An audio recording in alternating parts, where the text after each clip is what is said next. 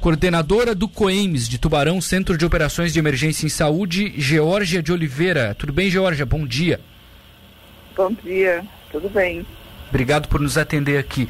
Afinal, Georgia, é, tem, é, as instituições podem obrigar a utilização, fica apenas a recomendação? O que você diz em relação ao pensamento do COENS sobre esse assunto?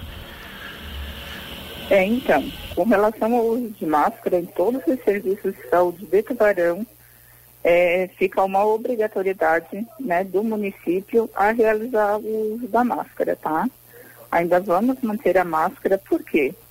É, muitas unidades de saúde ainda realizam testagem de teste rápido de Covid, né, do antígeno.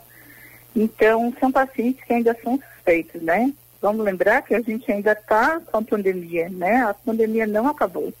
E a gente recebe em todos os serviços de saúde pessoas que são ainda suspeitas de Covid. Então, para uso geral, todos os profissionais de saúde ainda têm que usar a máscara, tá? Entendi. Os pacientes que entram nas unidades de saúde, aqueles que realizam a triagem já se percebe que tem algum sintoma sugestivo de Covid, é solicitado que ele utilize a máscara dentro do serviço, tá? É, é, de bom tom, né, de bom senso ainda, que utilize a máscara em pessoas sintomáticas, né, para sua proteção e para a proteção das pessoas que estão ao redor dele. Lembrando que o, a, as unidades de saúde, né, os serviços de saúde, são ambientes fechados. Normalmente, as recepções ainda tem muitas pessoas é, aguardando outros, outros atendimentos, né? Então, para melhor segurança dessas pessoas, a gente solicita que ainda utilizem máscara dentro do serviço, os profissionais e os pacientes que são sintomáticos.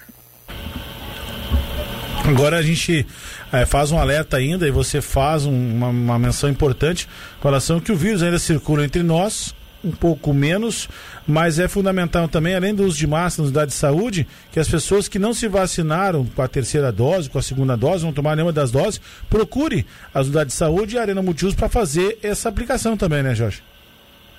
Sim, a gente tem o serviço disponível todos os dias da semana, das 9 às 19 horas, né, para todas as doses de vacina, tanto adulto como criança serviço está disponível para realizar é, qualquer dose que ainda esteja faltando né, no, nas pessoas. Tem muita gente ainda que não realizou a dose de reforço ou até mesmo a primeira dose, né? Pessoas que ainda estão receosas com relação a isso. A gente sempre solicita, né, que realizem a dose, as doses de vacina no esquema completo, que isso é muito importante.